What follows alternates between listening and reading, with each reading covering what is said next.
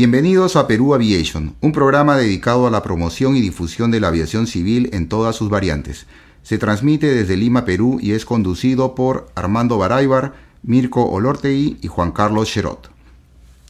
En este episodio analizaremos las previsiones de demanda de pilotos comerciales a nivel global para los próximos decenios y la forma en que nuestro país puede enfrentar este reto a través de la formación de pilotos comerciales. Hablemos ahora un poco de las estimaciones que han hecho los principales eh, constructores y operadores de aviación en el mundo. Eh, por ejemplo, con respecto a Boeing, Juan Carlos. Boeing estableció desde el año 2023 que el mundo requerirá para los próximos 20 años, es decir, 2024-2042, 649 mil pilotos, dentro de los cuales nuestra región Latinoamérica se estima una demanda de 38 mil pilotos. Mm, tenemos también datos de CAE, ¿cierto Armando?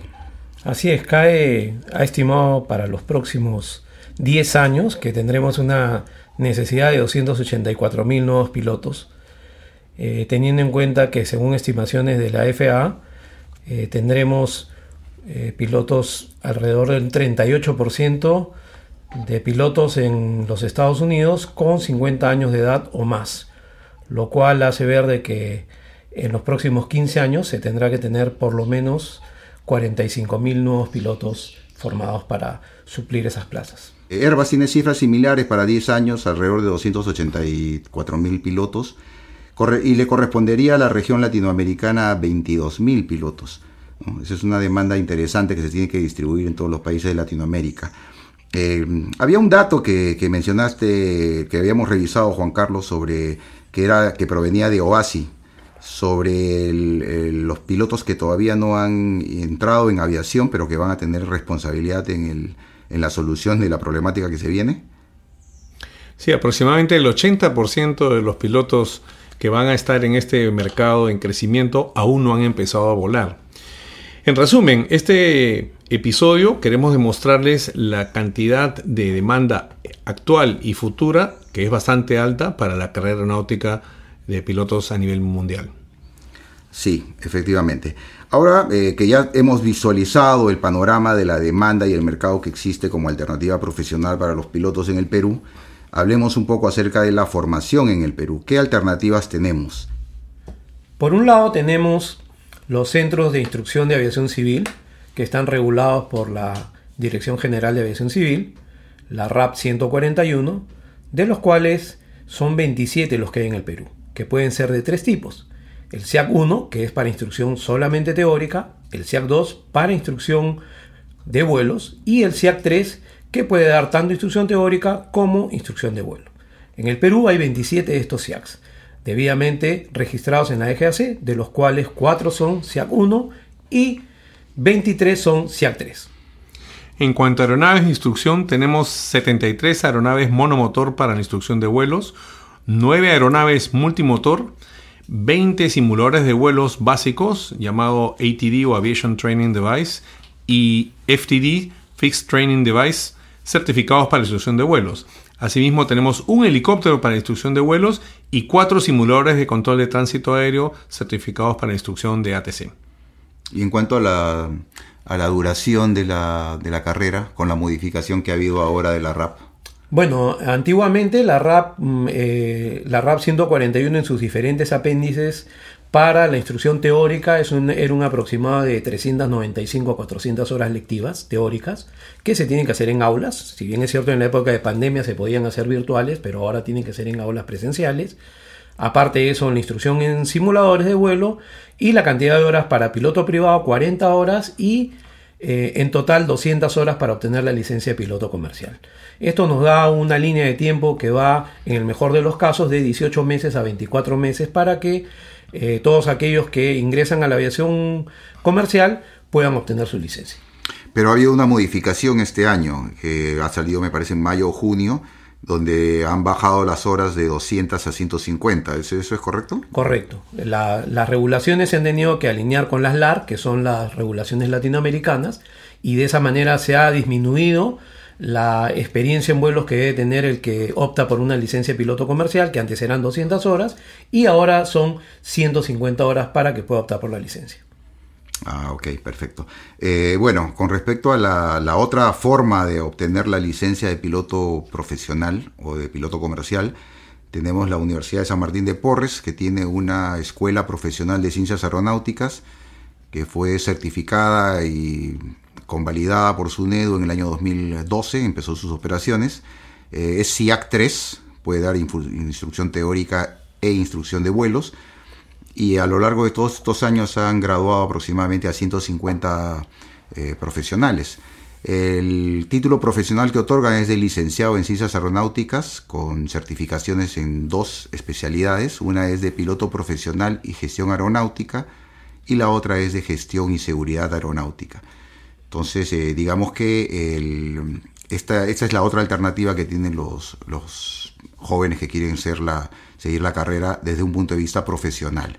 Eh, actualmente la universidad está enfocada en obtener una certificación de una institución que se llama AVI, Aviation Accreditation Board International, que es una entidad de Estados Unidos que se encarga de certificar los programas de instrucción de las escuelas de aviación a nivel mundial.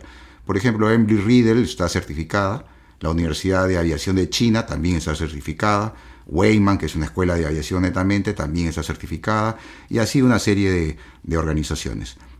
digamos que con eso ya tenemos un panorama claro de las alternativas que tenemos en el Perú con respecto a la formación de los pilotos comerciales.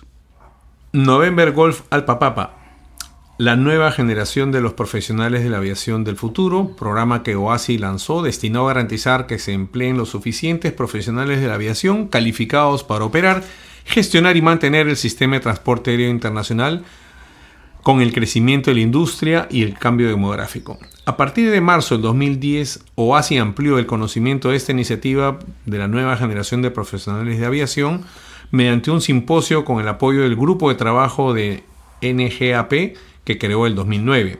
Este grupo de trabajo se centró en implementar las mejoras en la instrucción para cumplir con la demanda futura de tripulaciones de vuelo, personal de tráfico aéreo y la prioridad es desarrollar e implementar una estrategia de comunicación que ayude a atraer nuevas generaciones de profesionales de la aviación. La OASI también consolidó actividades relacionadas con la seguridad operacional en este ámbito de la nueva generación de profesionales de aviación a través del programa de Trainer Plus.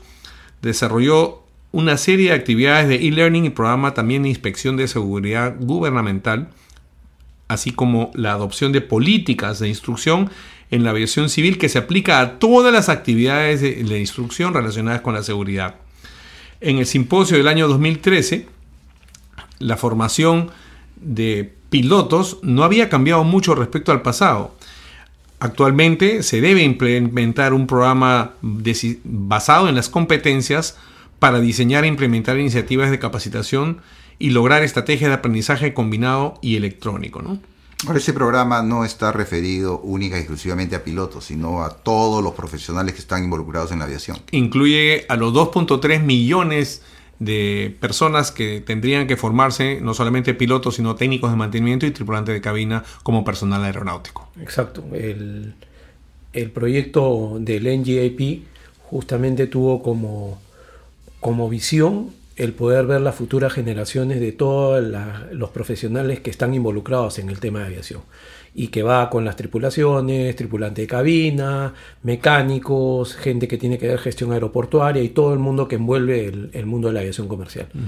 Y este, este programa que va desde el año 2009, ya van prácticamente 14 años que, está, eh, que está en boga y, y, que bueno, ha dado sus frutos, pero aún tenemos un largo camino por recorrer con la finalidad de satisfacer las necesidades. Y es que la nueva generación de profesionales de aviación son de la generación digital.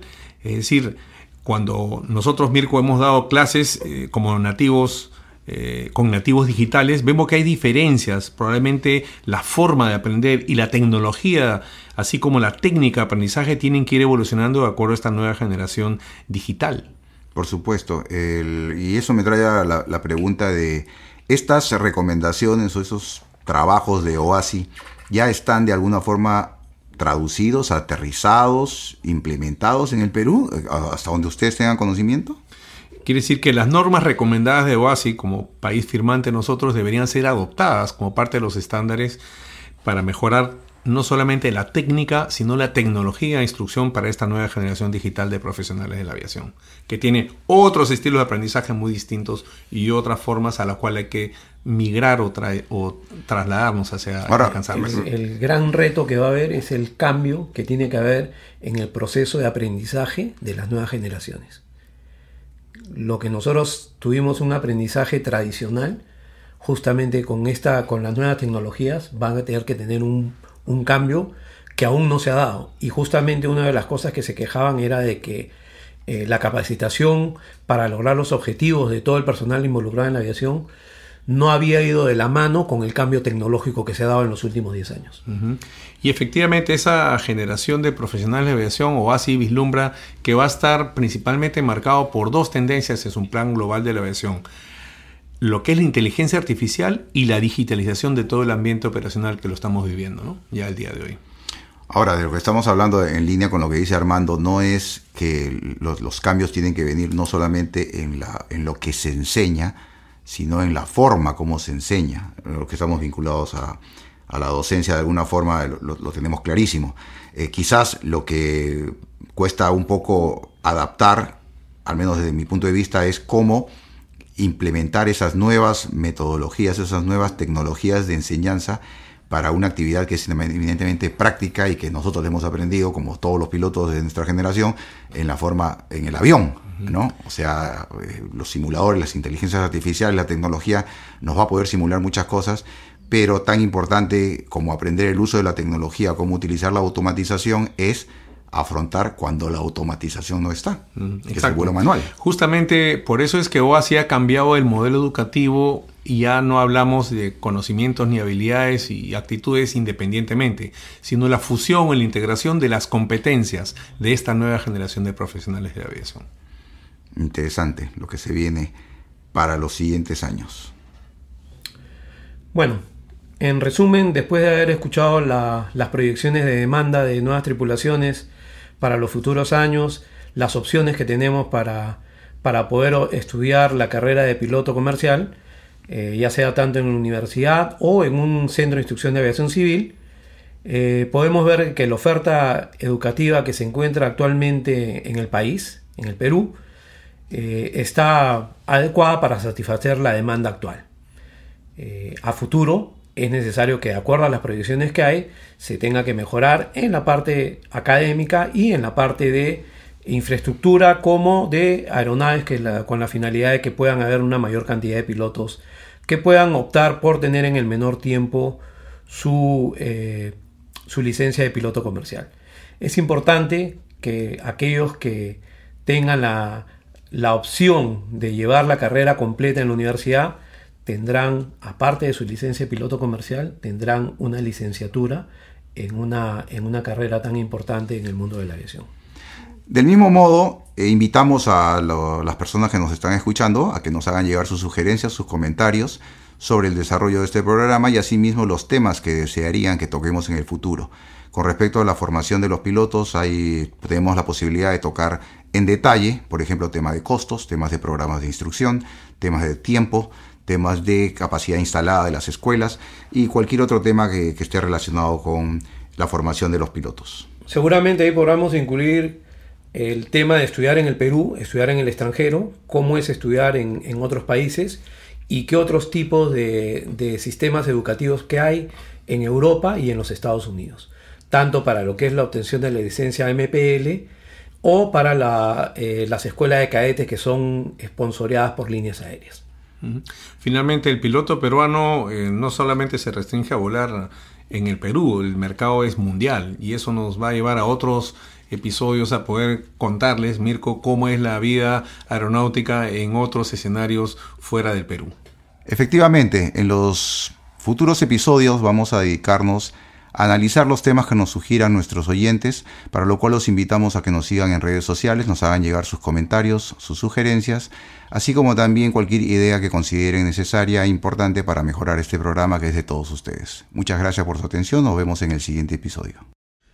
Este programa ha sido posible gracias al apoyo de nuestro productor de audio, Carl Schrott músico de profesión. Pueden encontrarlo en Instagram como cas.música, kiloalfasierra.música y escuchar sus producciones más recientes. Se le puede contactar por mensaje directo para todo tipo de proyectos, tales como música en vivo, eventos, producciones, clases o soluciones a la medida de sus preferencias.